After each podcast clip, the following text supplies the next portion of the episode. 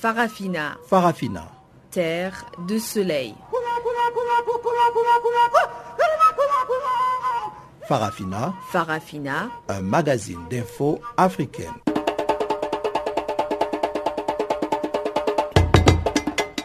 Présentation Pamela Kumba. Bonjour à tous et merci d'honorer ce rendez-vous avec Farafina. Nous émettons depuis nos studios d'Oakland Park à Johannesburg, le poumon économique sud-africain. Tumelo Mokwena est à la technique et voici les grandes lignes du jour. Gabon, le Premier ministre Isozé Ngonde présente son programme des mesures prioritaires pour les 100 premiers jours du nouveau gouvernement. Au Sénégal, Aliou Sall, frère du président, démissionne sous fond de corruption dans un contrat gazier. Comme d'habitude, le bulletin des informations démarre ce magazine des actualités en français. Kabissoso Guillaume est à la présentation et on se retrouve tout de suite après.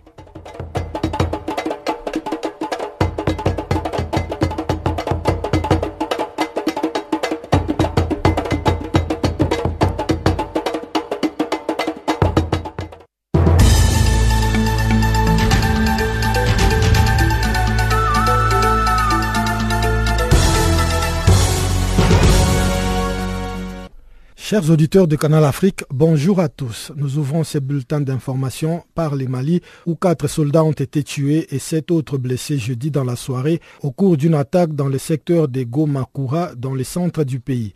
C'est un détachement de Nampal en mission de ravitaillement qui a été visé selon les ministères maliens de la Défense qui a affirmé que plusieurs véhicules ont été endommagés alors que des renforts ont été dépêchés sur place pour secourir le blessé et procéder au ratissage de la zone. Cette nouvelle L'attaque intervient 48 heures seulement après le dernier rapport trimestriel de Ban Ki-moon au Conseil de sécurité des Nations Unies sur le Mali, rendu public mardi, dans lequel le secrétaire général de l'ONU soulignait que les attaques contre les forces françaises et maliennes et la MINUSCA ont augmenté et devenait de plus en plus sophistiqué et complexe au Mali. Une mine avait déjà explosé sous un véhicule le 5 octobre dernier près de Tombouctou dans le nord-ouest, tuant deux soldats et blessant deux autres. Malgré la signature d'un accord de paix l'année dernière, ces régions du Mali échappent encore au contrôle des forces maliennes. Des groupes djihadistes liés à Al-Qaïda sont revenus à la charge, multipliant de plus en plus les attaques dans le centre et le sud du Mali. Bujumbura va accueillir dans le prochain jour un émissaire onusien pour un dialogue sur la crise politique qui secoue le pays depuis avril 2015. Jamal Benomar se rendra donc très prochainement au Burundi pour entamer des pourparlers sur la crise politique alors que Bujumbura a décidé de suspendre sa collaboration avec le Haut Commissariat de l'ONU aux droits de l'homme après l'avoir accusé de partialité. Le pays s'était également opposé au déploiement d'une force de police onusienne sur son territoire. Mercredi, l'Assemblée nationale burundaise a voté une loi qui autorise le retrait du Burundi de la Cour pénale internationale dont le bureau du procureur avait envisagé d'ouvrir une enquête sur les crimes commis pendant la période de contestation du troisième mandat du président Pierre Nkuruziza. C'est dans ces contextes de tensions entre la communauté internationale et le Burundi qu'intervient la mission du tout nouvel émissaire onusien qui va tenter, durant les dialogues à venir, je cite, de clarifier l'objectif de la résolution 2303 adoptée en juillet et autorisant le déploiement des 228 policiers de l'ONU au Burundi. Autre point d'achoppement, le gouvernement burundais avait rejeté un rapport onusien qui dressait le bilan des manifestations anti-Kourouziza et en attribuait la responsabilité de la répression à la police. Au Nigeria, le gouvernement a démenti jeudi qu'un accord d'échange ait été conclu dans les négociations ayant conduit à la libération de 21 de quelques 200 lycéennes enlevées dans la ville de Chibok, dans le nord-est du pays, en 2014 par des militants islamistes de Boko Haram. Pourtant, selon une source locale, les jeunes filles ont été échangées contre quatre prisonniers de Boko Haram dans la région de Banki à la frontière du Cameroun. Elles ont été amenées en Komché à 15 km de Banki jeudi matin alors que les combattants de Boko Haram sont arrivés à Banki depuis Maïdougouri dans un hélicoptère de l'armée et ont été conduits à Komché dans un véhicule du comité international de la Croix-Rouge. Parmi les 276 lycéennes enlevées par Boko Haram le 14 avril 2014, 57 avaient réussi à se chapper juste après le rapt et l'une d'elles a été retrouvée par l'armée au mois de mai. Selon le ministre de la Culture nigérian, cette libération témoigne de l'engagement du gouvernement à assurer la liberté de toutes les autres filles encore détenues par Boko Haram. Jean-Pierre Bemba sera fixé le 19 octobre prochain dans l'affaire des subordinations des témoins. Le verdict sera prononcé en séance publique à La Haye. L'ancien vice-président de la République démocratique du Congo et quatre de ses co-accusés sont poursuivis pour avoir soudoyé et préparé des témoins afin qu'ils apportent de faux témoignages devant la Cour pénale internationale. Leur procès s'est ouvert le 29 septembre 2015 devant la Chambre de première instance. Le 29 avril 2016, la Chambre a clôturé la présentation des éléments de preuve dans l'affaire et les conclusions orales du procès ont eu lieu le 31 mai et 1er juin 2016. Quatre de ces co-accusés comparaissent volontairement devant la Cour pénale puisqu'ils ont été mis en liberté provisoire le 21 octobre 2014. 14 témoins de la défense avaient témoigné contre Bemba pour viol, meurtre et pillage commis par ses troupes du mouvement pour la libération du Congo. Il y a quelques mois, Bemba avait été reconnu coupable et condamné à 18 ans de prison, mais il a fait appel de sa condamnation et de sa peine. L'Assemblée nationale du Burkina Faso a autorisé le retrait de 105 408 parcelles illégalement acquises entre 1995 et 2015 dans 15 communes urbaines au détriment de l'État et des populations injustement spoliées. Le sujet a fait l'objet d'une plénière jeudi à Ouagadougou, au cours de laquelle la commission parlementaire sur le foncier a livré les résultats de son enquête contenus dans un rapport de 300 pages. Il en ressort par exemple que la capitale Ouagadougou a à elle seule enregistré 95 137 parcelles illégalement attribuées, Bobo Dioulasso en compte 6 297 et Koudougou 1198.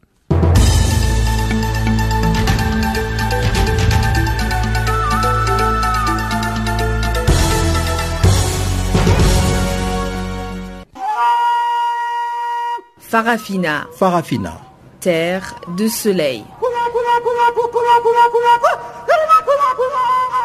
Farafina. Farafina. Un magazine d'infos africaine. Rebonjour à tous, je l'annonçais en titre de ce magazine des actualités. Le Premier ministre gabonais Emmanuel Isozengonde a présenté les mesures à mettre en œuvre pendant les 100 premiers jours de gouvernance du pays.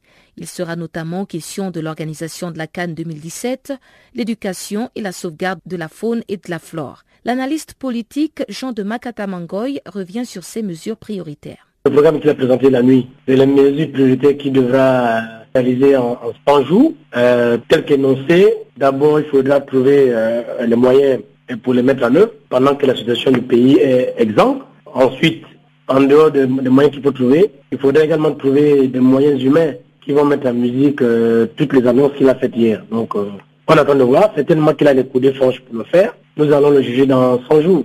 Alors, dans le contenu de ces annonces, quelles sont les priorités qui ressortent? Les priorités pour le moment, euh, telles que j'ai entendu hier, c'est la canne, c'est l'éducation nationale, un peu la protection de la faune et de la flore. À mon avis, ce qui devrait se mener à long terme. Ça, c'est pas une mesure urgente, c'est plutôt une mesure du long terme. Par contre, ce qui me semble urgent, c'est euh, la rentrée des classes et euh, effectivement la canne qui est déjà prête à la porte du Gabon. Moi, je pense que c'est ça les mesures les plus urgentes sur lesquelles il faudra mettre un accent particulier en dehors effectivement des mesures sociales, euh, notamment au niveau de l'élargissement de l'assiette euh, des bénéficiaires de la CLAMGES. Alors parlons justement de la rentrée des classes. Apparemment, la dynamique unitaire a entamé un mouvement de grève illimité. Est-ce que le gouvernement a prévu, euh, aura des fonds pour pouvoir euh, répondre aux revendications salariales et les primes, encore une fois, qui sont revendiquées par euh, les enseignants? Ben, c'est ce que nous allons attendre, parce que la, la, dynamique a lancé déjà un mouvement de grève avant même le début des cours, et qu'il faudra s'attendre à des lendemains incertains pour nos enfants. Maintenant, au terme des revendications, généralement toutes les revendications tournent autour de l'argent. Est-ce que, comme je disais tout à l'heure, que l'économie du pays est exempte Est-ce que le pays aura assez d'argent, et suffisamment d'argent d'ailleurs, pour pouvoir euh, essayer de résoudre euh, le cahier de charges des syndicalistes de l'éducation nationale Et en dehors des syndicalistes de l'éducation nationale, d'autres certainement euh, vont rentrer dans la danse. pour pouvoir amener le gouvernement sur la table de négociation et chercher de l'argent pour euh, financer toutes ces revendications. Et restons au Gabon pour parler d'une possible prestation de serment du candidat malheureux à la présidentielle du 27 août dernier, Jean Ping. En tout cas, c'est la nouvelle qui circule sur les réseaux sociaux et la date fatidique du 15 octobre a été arrêtée comme date de l'investiture de Jean Ping. Ivan Dissouli, représentant du camp Jean Ping en Afrique du Sud, explique qu'il s'agit des rumeurs sans véritable fondement c'est pas confirmé en même temps. Ce sont des informations qui sont partagées sur les réseaux sociaux, mais qui n'ont pas une confirmation officielle jusqu'à présent.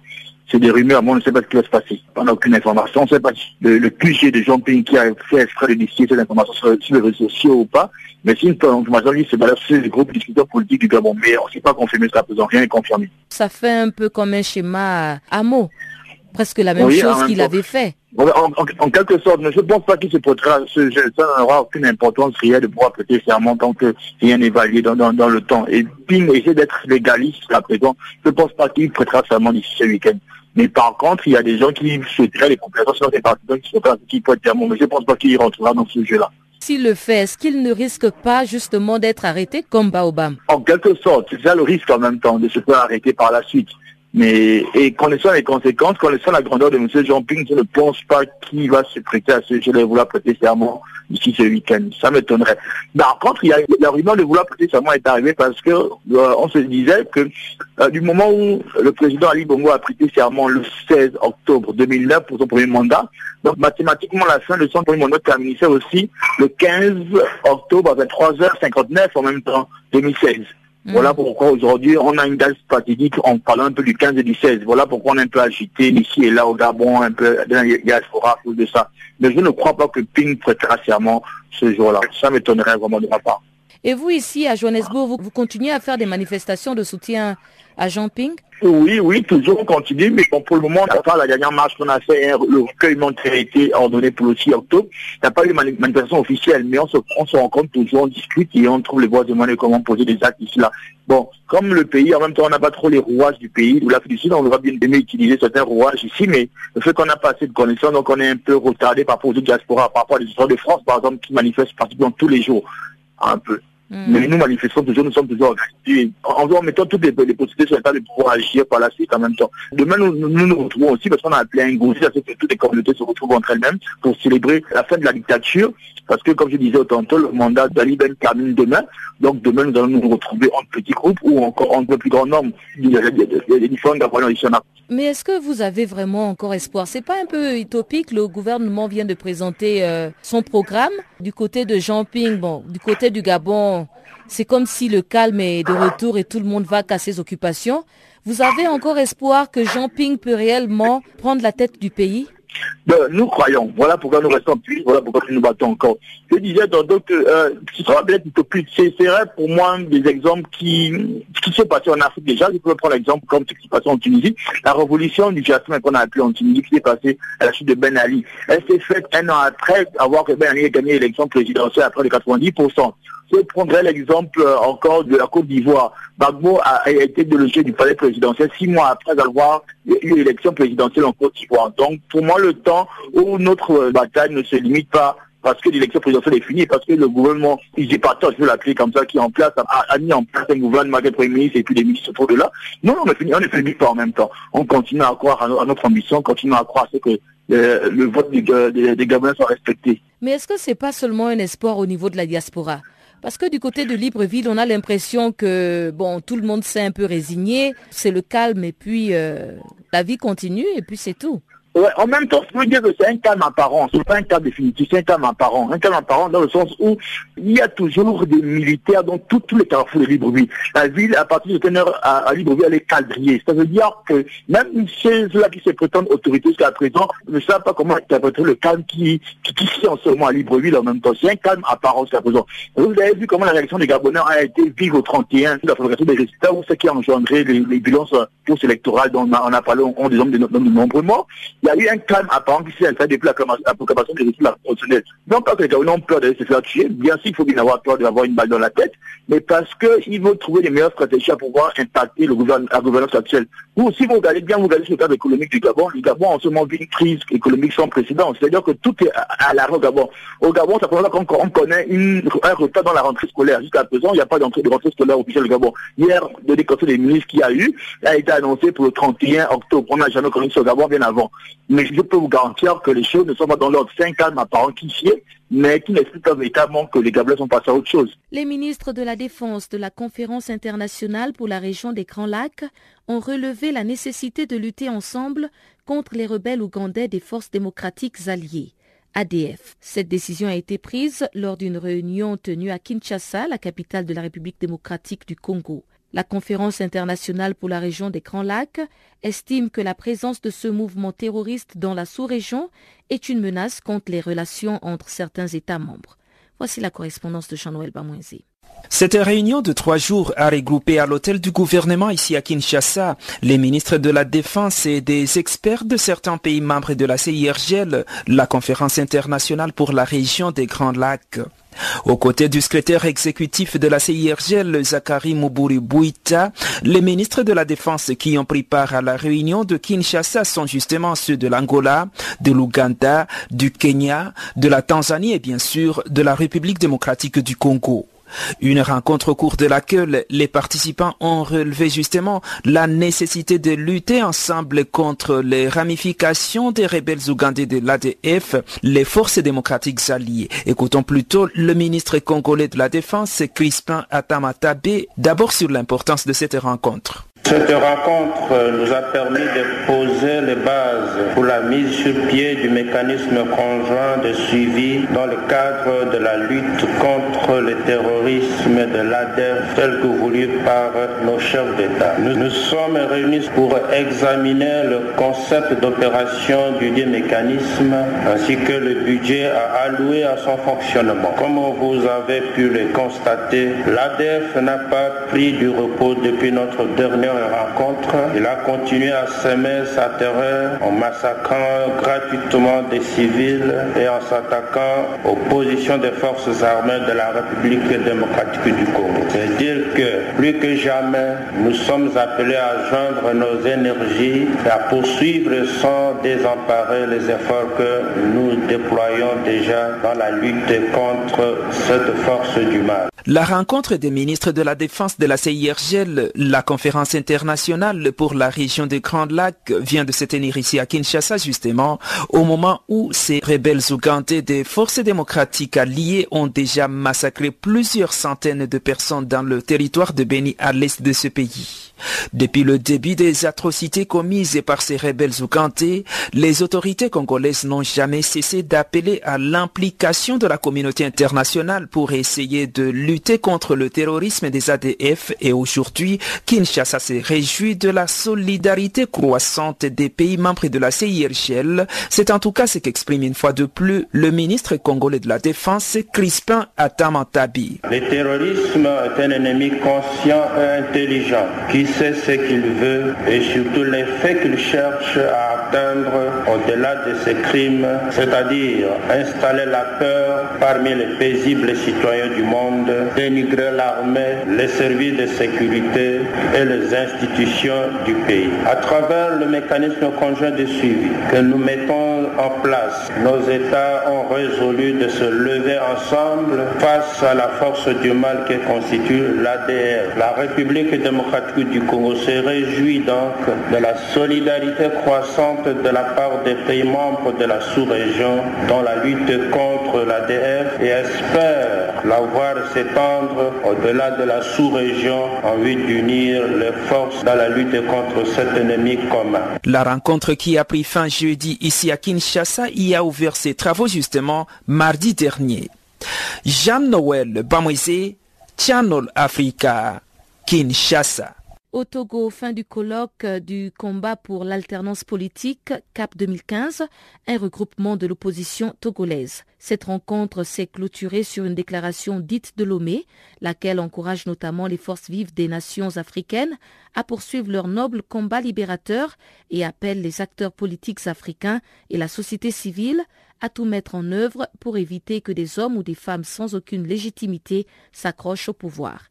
Éric Dupuis, conseiller du chef de file de l'opposition togolaise, explique au micro de Guillaume Cabissoso le contenu de la déclaration de Lomé issue de ce colloque de deux jours. En effet, le colloque de CAP 2015, puisque CAP 2015 est un regroupement de quatre partis politiques pour l'ANC, ce colloque euh, a duré donc euh, du lundi dernier à mardi et il avait pour terme euh, la problématique de l'alternance politique en Afrique on aurait pu l'intituler la problématique de la sécurité démocratique en Afrique, puisque c'est en réalité ce qui a été débattu. Il y avait eu six exposés présentés au cours de trois panels de discussion.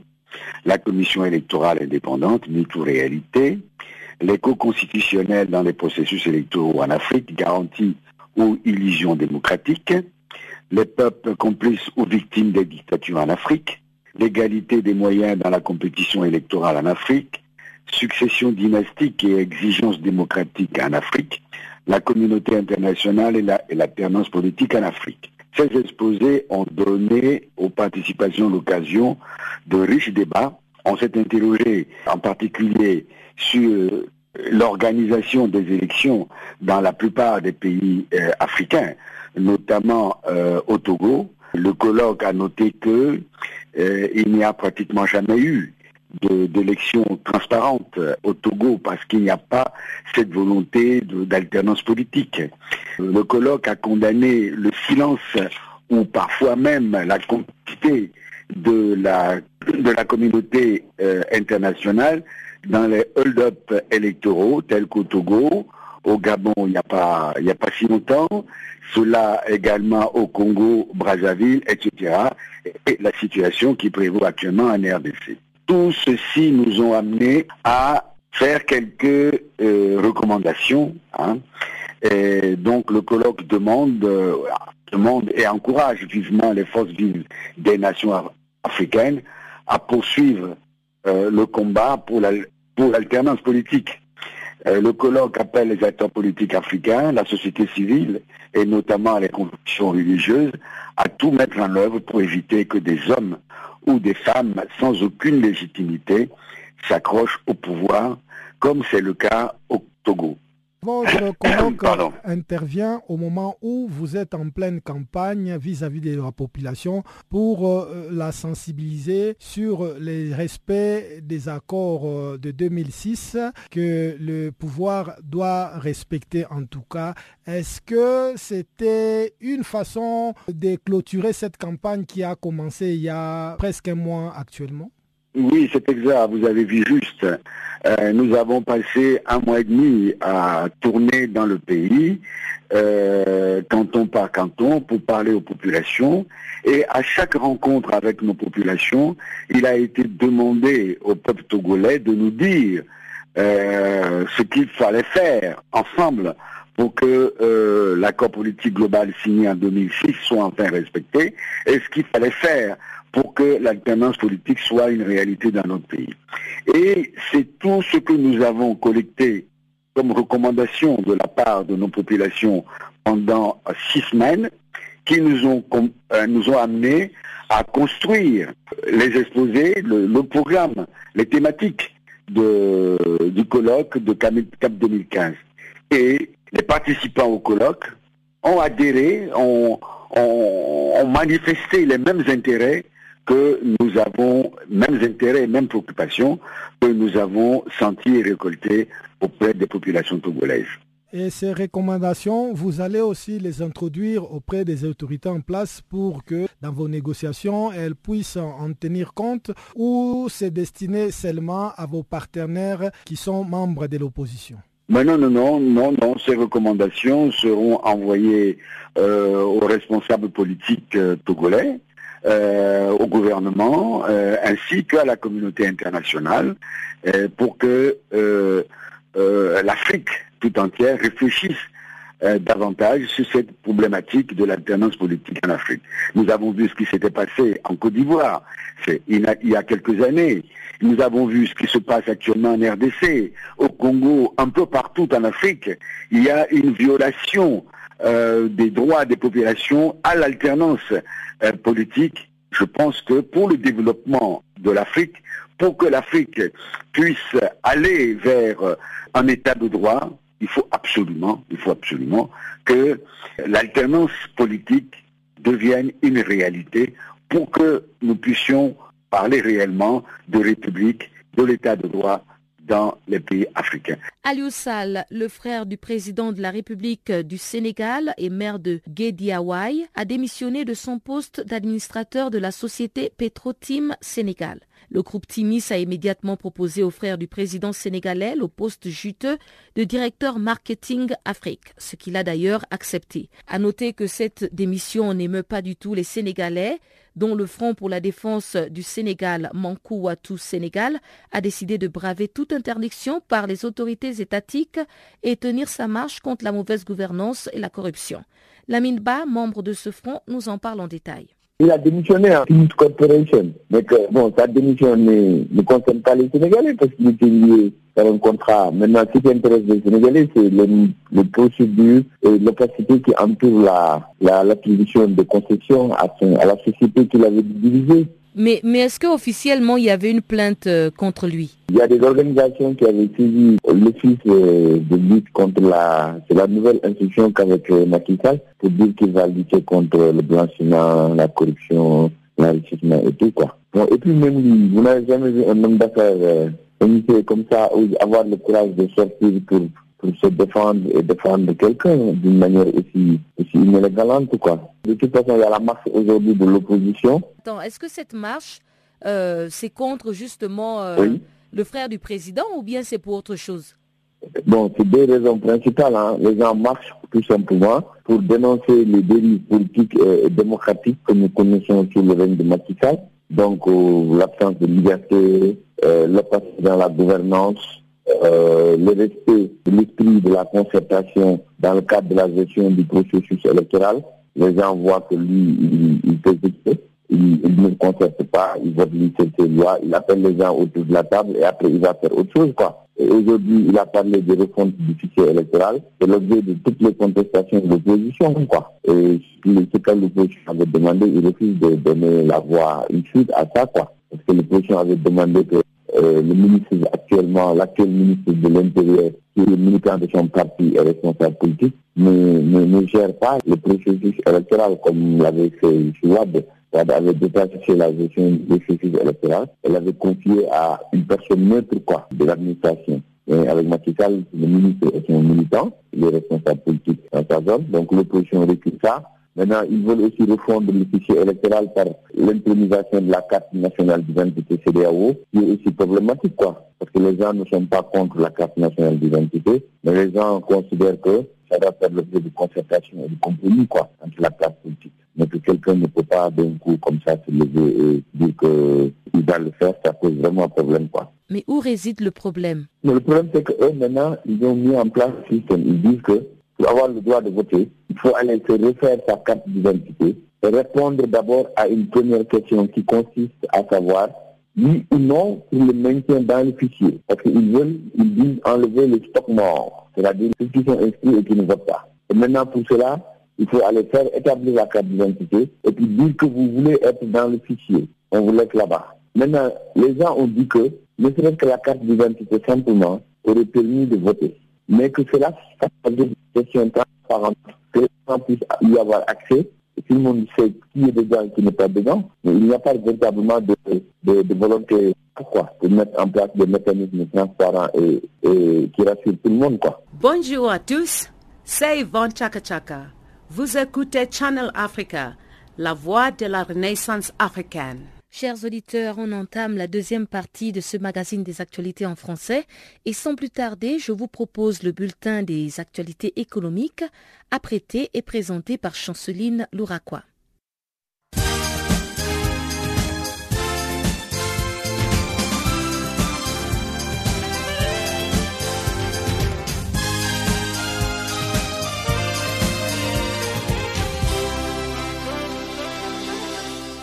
Bonjour, notre bulletin économique s'ouvre au Togo avec les premiers sommets extraordinaires de l'Union africaine sur la sécurité, la sûreté maritime et le développement en Afrique.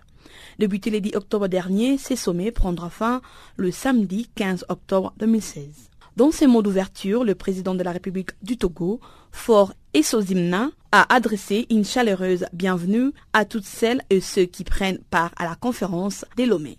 En accueillant cette conférence des grandes portées pour l'Afrique, les Togo tient à confirmer son intérêt et son engagement pour la cause du continent africain. Au cours de cette conférence, diverses questions sont examinées, dont celles liées à l'insécurité maritime, à la coopération régionale et internationale pour la sauvegarde de la sécurité maritime. En outre, cette conférence étudie les voies et moyens adéquats pour enrayer les actes criminels. Les actes qui portent une atteinte grave à la paix et à la sécurité, ainsi qu'à la navigation dans l'ensemble de l'espace maritime africain, en particulier dans la Corne de l'Afrique et de Guinée. En matière de développement, la stratégie africaine intégrée pour les mers et les océans à l'horizon 2050 est de même au cœur de ces travaux délomés. En vue d'une mise en œuvre plus soutenue et accrue de son plan d'opérationnalisation visant à créer une plus grande richesse par la promotion d'une économie bleue, florissante, durable, sécurisée et respectueuse de l'environnement. Dans ce sens, il importe que l'Afrique s'édonne les moyens nécessaires pour enrayer les actes criminels en mer et s'investisse dans la réalisation de la vision 2063 de l'Union africaine pour l'Afrique. Cette vision offre des perspectives heureuses au continent en ce qui concerne son progrès économique et social. Pendant six jours, les participants discutent sur les cinq principaux thèmes, à savoir la piraterie maritime moderne, qui ne prête pas d'attention particulière à la nationalité d'une rive attaquée, alors que ces actions se produisent toujours en pleine mer, comme c'est le cas dans les ports. Le trafic illicite en tout genre, qui menace souvent l'élément moteur de l'activité économique d'un pays et nuise à sa capacité d'échanger avec le reste du monde. La pêche illicite appauvrit les stocks des poissons, quant à elle détruit les habitats marins et entraîne une distorsion des concurrences pour les pêcheurs honnêtes en affaiblissant les communautés côtières, notamment en Afrique. Le président fort Essozimna estime que la pêche illicite fait perdre 170 milliards de francs CFA en Afrique de l'Ouest. De l'autre part du thème, la mer comme facteur de développement, l'Afrique s'attend à une forte hausse des échanges commerciaux avec le reste du monde, liée directement à une croissance de sa classe moyenne. Cette augmentation d'activité commerciale exige des ports modernes qui peuvent assurer l'échange efficace des cargaisons. Enfin, la préservation de l'environnement marin, les organisateurs expliquent ici comment la pêche contribue de façon vitale à la sécurité alimentaire et nutritionnelle de plus de 20 millions d'Africains. La pêche apporte également de revenus à plus de 10 millions de pêcheurs. Notons que la manipulation de frais émet souvent des effets qui peuvent être extrêmement néfastes pour l'environnement. Il est donc important de développer l'éco-conception maritime en anticipant les effets des infrastructures et en les intégrant aux écosystèmes. En somme, la conférence de Lomé tient à aboutir à des résultats concrets et applicables permettant d'atteindre rapidement les objectifs de paix, de stabilité et de développement pour les continents. Les fonds monétaires internationaux et les autorités ivoiriennes sont parvenus le jeudi à un accord préalable sur un programme économique de 674 millions de dollars sur trois ans, soit 610 millions d'euros. Cet accord vise à soutenir le programme national de développement entre 2016 et 2020.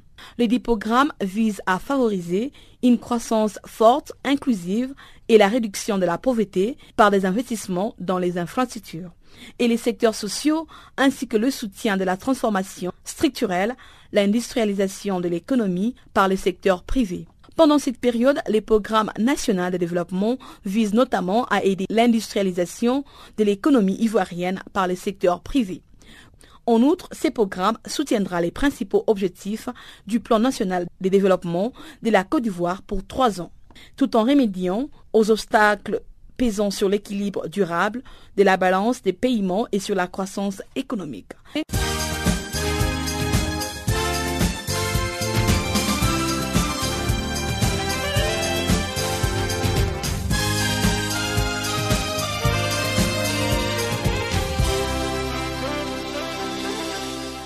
Parlons de santé à présent. Les actions et les investissements engagés au niveau mondial pour mettre fin à l'épidémie de tuberculose sont très loin d'être suffisants selon de nouvelles données publiées jeudi par l'Organisation mondiale de la santé.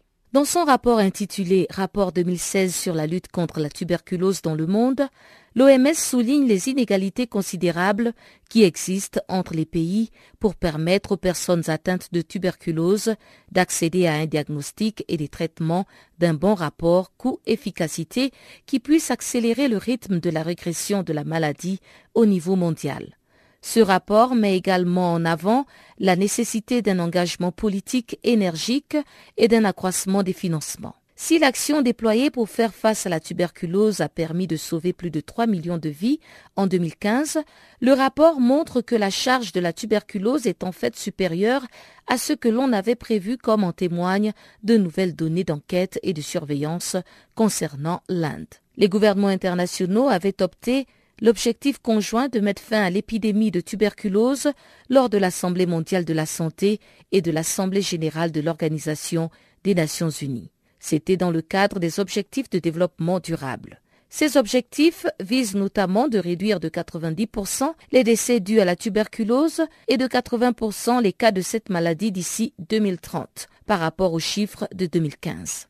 La tâche est certes ardue, selon Dr Margaret Chan, mais les pays sont dans l'obligation d'amplifier leurs actions de lutte contre la tuberculose au risque de passer à côté des objectifs du développement du millénaire en matière de santé. En 2015, par exemple, l'OMS a enregistré, d'après les estimations, 10,4 millions de nouveaux cas de tuberculose à travers le monde.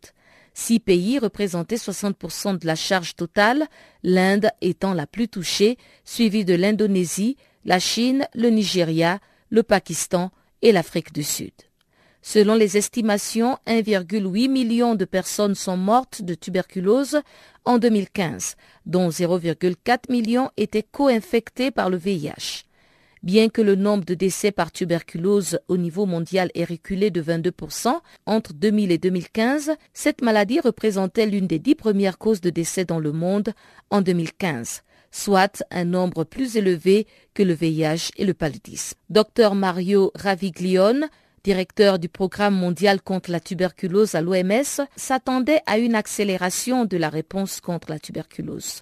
Mais malheureusement, peu de pays ont mis en application les nouvelles stratégies de lutte contre la TB avec un progrès comme on a vu euh, dans la dernière année, ça ne sera pas possible. On s'attendait après la décision de l'Assemblée mondiale de la santé en 2014 de accélérer la réponse à la tuberculose et après l'inclusion de la tuberculose comme indicateur dans les buts euh, du millénaire euh, de développement soutenible, ça ne sera pas possible parce que moi je m'attendais vraiment que quelque chose de beaucoup plus rapide et de beaucoup plus, comment on peut dire, politiquement chargé de ce qu'on a vu jusqu'au moment. Il y a seulement quelques pays qui font bien je cite par exemple l'Afrique du Sud ou bien l'Inde, ils ont mis en place par exemple des réseaux de diagnostic avec ce qu'on recommande aujourd'hui, un test moléculaire rapide. Ils l'ont mis à disposition pratiquement surtout en Afrique du Sud des malades. L'Inde est en train de bouger dans cette direction, mais il y a beaucoup d'autres pays qui nous ont pratiquement rien fait. Et ça me préoccupe beaucoup. Le problème, c'est le problème plutôt de la volonté politique qui manque pour accélérer ces progrès. Les lacunes dans le dépistage de la tuberculose et la déclaration des nouveaux cas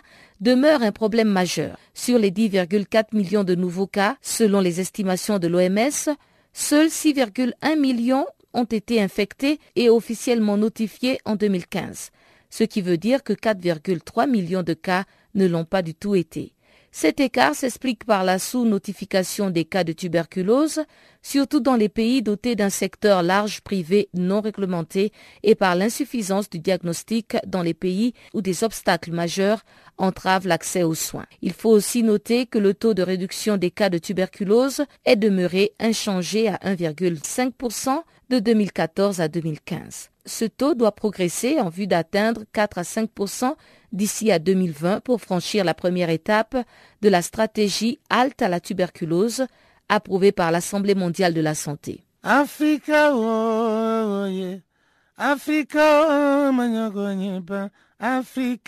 Africa, Africa, Africa.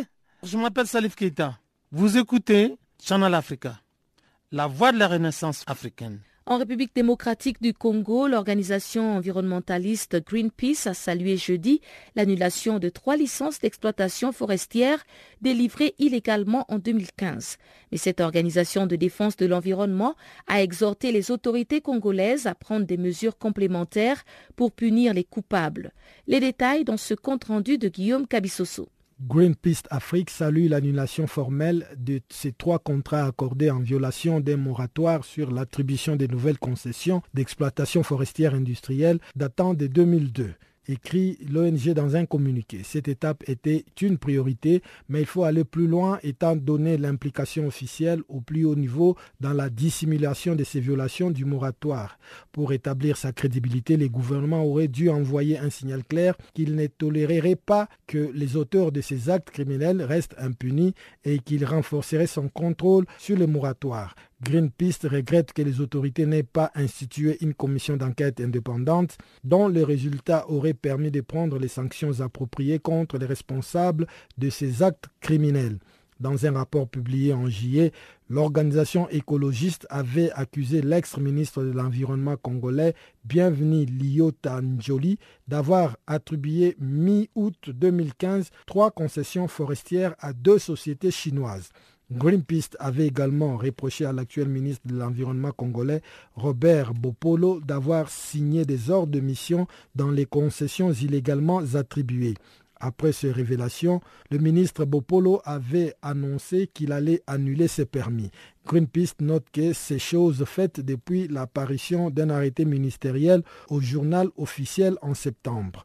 En mars dernier, le ministre Bopolo avait déclaré que les autorités congolaises envisageaient de mettre fin à ces moratoires décidés sur la fin de la deuxième guerre du Congo entre 1998 et 2003. Il avait avancé qu'il en allait de l'intérêt financier de la République démocratique du Congo qui fait face à l'effondrement de ses recettes provenant de l'exportation de minerais. La République démocratique du Congo abrite plus de 60% des forêts denses du bassin du Congo, deuxième massif forestier tropical de la planète après l'Amazonie avec une biodiversité très riche. Le pays possède ainsi la deuxième forêt tropicale primaire de la planète avec 86 millions d'hectares dont près de 60 potentiellement exploitables. Plusieurs organisations non gouvernementales de défense de l'environnement s'inquiètent en effet de l'accélération du rythme de la déforestation en République démocratique du Congo depuis quelques années, due essentiellement aux coupes artisanales, c'est-à-dire exploitation illégale de charbon de bois, agriculture sur brûlis. Prélude à la commémoration de la journée mondiale de l'alimentation prévue la semaine prochaine, cette journée visera à sensibiliser le public au changement climatique qui est donc le thème de la journée. Alexandre Maybeck, conseiller principal pour les questions liées à l'agriculture et à l'environnement, en particulier le changement climatique, auprès du sous-directeur général de la FAO pour l'agriculture, explique le lien qui existe entre le changement climatique et la sécurité alimentaire. Il faut bien dire qu'il y a eu ces dernières années un progrès absolument considérable en la matière. D'abord parce que l'agriculture est le secteur le plus et le plus rapidement impacté par le changement climatique. Partout dans le monde maintenant, il est clair que le changement climatique a un impact sur l'agriculture. Et il faut bien dire aussi que l'année 2015, avec euh, l'adoption des objectifs de développement durable et de l'accord de Paris, a joué un rôle considérable dans la meilleure intégration de ces deux sujets au, au niveau international et dans le même temps dans le début de l'intégration au niveau national, à la fois des sujets agricoles dans les politiques climat et des préoccupations euh, climatiques euh, dans les orientations euh, des politiques agricoles. Et il faut bien dire aussi que cette journée est à la fois le signe de cette prise de conscience et un moyen pour approfondir encore l'intégration de l'agriculture dans les politiques climatiques. Quels sont les principaux défis auxquels sont confrontés les producteurs sur le terrain? Le premier, c'est le fait que tout change. Les conditions météorologiques pour lesquelles les systèmes agricoles avaient été euh, patiemment construits par les agriculteurs changent ne sont plus les mêmes, ce qui peut totalement remettre en cause une récolte, même un petit changement dans la météo, une pluie qui arrive trop tard, une vague de chaleur euh, la nuit euh, au moment de la floraison d'une céréale peut totalement remettre en cause une culture, ce qui impose euh, de complètement revoir les systèmes et aussi avec la prise de conscience du fait justement que les choses sont en train de changer, le besoin à la fois de prendre en compte des objectifs de moyen et long terme d'adaptation des systèmes, et puis en même temps de continuer à produire tous les ans. Et ça, c'est particulièrement complexe. La FAO appelle les pays et les producteurs à transformer et à adapter leurs pratiques agricoles. Comment les communautés vulnérables, dont la plupart vivent dans les zones les plus pauvres des pays en développement, pourraient-elles y arriver? Les populations les plus vulnérables dans les pays les plus pauvres, euh, en fait, accumulent tous les handicaps. Ce sont souvent euh, déjà les populations euh, qui souffrent le plus de la faim, qui sont à la fois les plus vulnérables au changement climatique et aussi qui ont le moins de capacité pour y faire face, capacité économique, et aussi les pays les plus pauvres, eux aussi sont les plus frappés par le changement climatique et sont dans la situation la plus difficile pour y faire face il est important aussi de souligner que ce sont les agriculteurs qui ont à faire face au changement climatique, ce sont aussi les premiers investisseurs dans l'agriculture. Ce qui est nécessaire, c'est de mettre en place les moyens, les politiques, les institutions qui constitueront un environnement favorable pour que les agriculteurs puissent faire ces investissements et s'adapter de manière à faire face euh, aux difficultés à venir Parmi les actions les plus nécessaires, il y a mettre à leur disposition les connaissances nécessaires, le développement des capacités à tous les niveaux dans ces pays, à la, fois aider les gouvernements, les organisations professionnelles, les instituts de développement, et puis également mettre en place les mécanismes financiers qui leur faciliteront l'accès au crédit pour pouvoir faire des investissements, investissements d'autant plus difficiles dans une situation euh, d'augmentation des risques. Et puis enfin, justement, euh, parlant des risques, un, point très important est la mise en place des institutions et des politiques qui permettent de prévenir et de gérer, de limiter les effets de tous les risques que la production agricole euh, a à subir, à la fois les effets directs du changement climatique, mais aussi les effets indirects, par exemple euh, sur la distribution des plantes adventices, des parasites des cultures et des maladies animales qui se modifient sous l'influence du changement climatique. Que fait la FAO pour soutenir les pays et promouvoir l'adaptation au changement climatique et l'atténuation de ses effets? Une des premières actions, euh, c'est de souligner l'urgence à agir. D'abord parce que le changement climatique a déjà des impacts maintenant partout dans le monde, mais aussi parce que si on veut être prêt pour euh, les risques de demain, il y a urgence à investir et à donner les moyens aux agriculteurs de se préparer au changement. Une des actions les plus importantes, c'est de développer les connaissances, c'est de les mettre à disposition de tous les acteurs, des gouvernements, euh, des organismes privés, des agriculteurs, des organisations collectives, sous des formes euh, qui peuvent être à la fois adaptées et utilisées dans tous les pays, parce que l'adaptation, c'est vraiment quelque chose qui a besoin d'être euh, taillé sur mesure pour chacun des systèmes partout dans le monde. C'est aussi aider les pays à leur demande à faire évoluer leurs politiques et leurs institutions de manière à intégrer l'agriculture dans les plans climatiques, mais aussi intégrer la préoccupation du changement climatique dans l'ensemble des politiques agricoles et de sécurité alimentaire. Et puis c'est enfin aider à la mise en place des investissements nécessaires pour maintenant et surtout pour les années à venir. Et avant de nous quitter, retrouvons Chanceline Louraquois pour le bulletin des sports.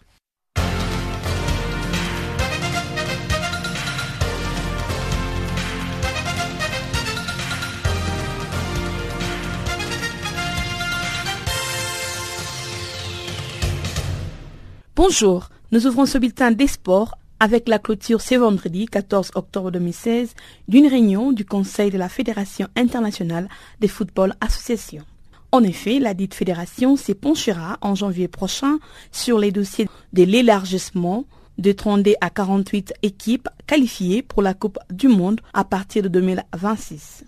Pour le président de la fédération Gianni Infantino, il indique que jusqu'à cette date, tout est encore possible, 30 équipes, 40 ou encore 48. Il déclare, je cite, nous sommes en pleine discussion sur les nombres d'équipes et jusque-là, il n'y a pas eu de vote du Conseil. La décision sera prise en janvier. Il reste encore du travail d'analyse. Fin de citation. Notons que la FIFA voudrait bien se concentrer sur un format à 48 équipes. Le président de la fédération, Gianni Infantino, a également rappelé qu'il était favorable à un mondial co-organisé par plusieurs pays. Quant à lui, cela permettra de répartir dans plusieurs pays les équipements nécessaires. Rappelons que c'est depuis la semaine dernière que le président de la FIFA avait avancé l'idée d'élargir les mondiales à 48 sélections en 2026. Après avoir pourtant annoncé son souhait de porter la participation de 32 à 40 équipes avant son élection.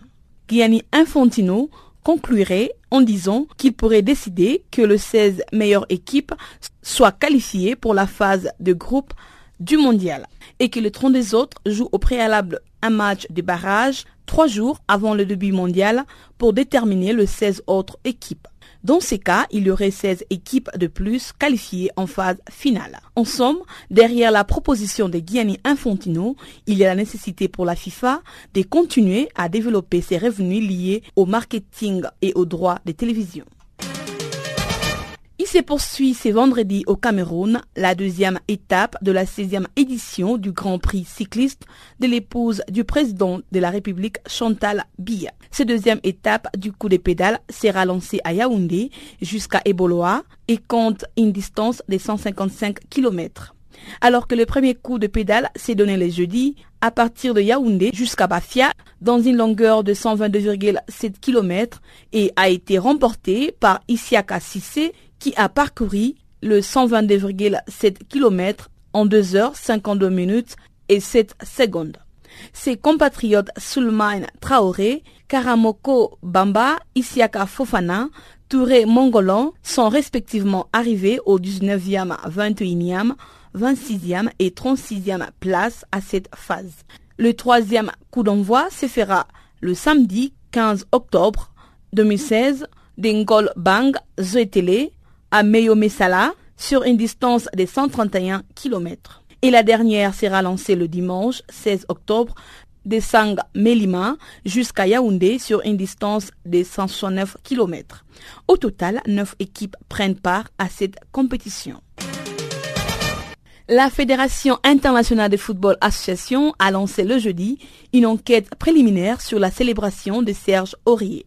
Les footballeurs ivoiriens, Serge Aurier, est accusé d'avoir mimé un engorgement lors du match les week-ends derniers opposant la Côte d'Ivoire au Mali en éliminatoire de la Coupe du Monde 2018 remportée par les éléphants 3 buts à 1.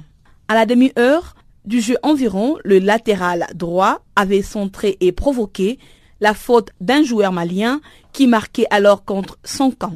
Ces buts permettaient aux éléphants de prendre l'avantage au score de 2 buts à 1. Pour célébrer les buts, Serge Aurier s'était frappé la poitrine du bras droit puis avait mimé un engorgement. Malheureusement, ces gestes de Serge Aurier avaient suscité beaucoup de réactions sur les réseaux sociaux. Rappelons que lors de ces mêmes matchs à Boaké, Serge Aurier avait aussi eu à faire un geste sécourable. Serge Aurier avait empêché Moussa Doumbia, un joueur malien, d'avaler sa langue suite à un choc dans un duel aérien avec l'Ivoirien Lamine Koné. Cette intervention a d'ailleurs été saluée par les sélectionnaires du Mali, Alain Giresse. Rappelons également qu'en septembre dernier, Serge Aurier a été condamné à deux mois de prison ferme après une altercation avec des policiers à Paris. Le Nigeria accueillera en date du 5 janvier 2017 trois différentes cérémonies, entre autres la cérémonie GLO, CAF et AWAD. C'est une annonce faite le jeudi par la Fédération nigérienne de football. Pendant cette cérémonie, la CAF compte dévoiler les noms du nouveau joueur africain de l'année et les plus grandes légendes du football africain, ainsi que 15 gagnants dans une autre catégorie.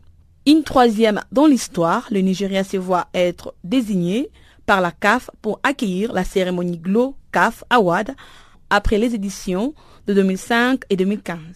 Rappelons que le Gabonais Pierre-Emerick Aubameyang a été couronné en 2015 au Nigeria.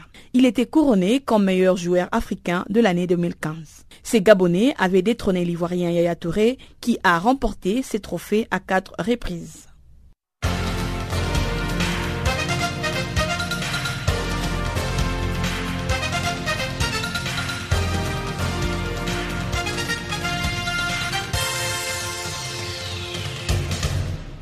Uyabona thina maswati?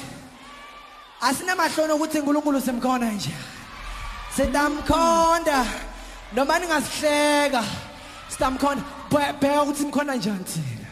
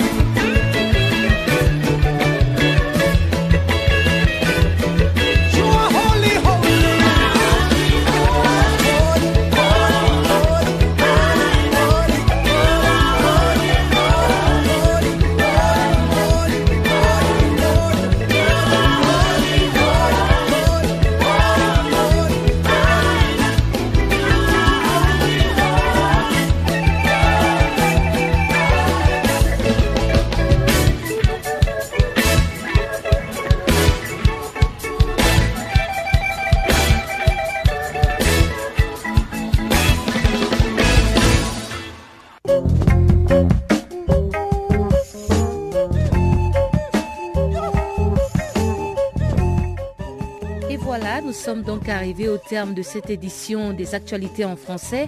Merci d'avoir été des nôtres. Passez un excellent week-end chez vous. Au revoir.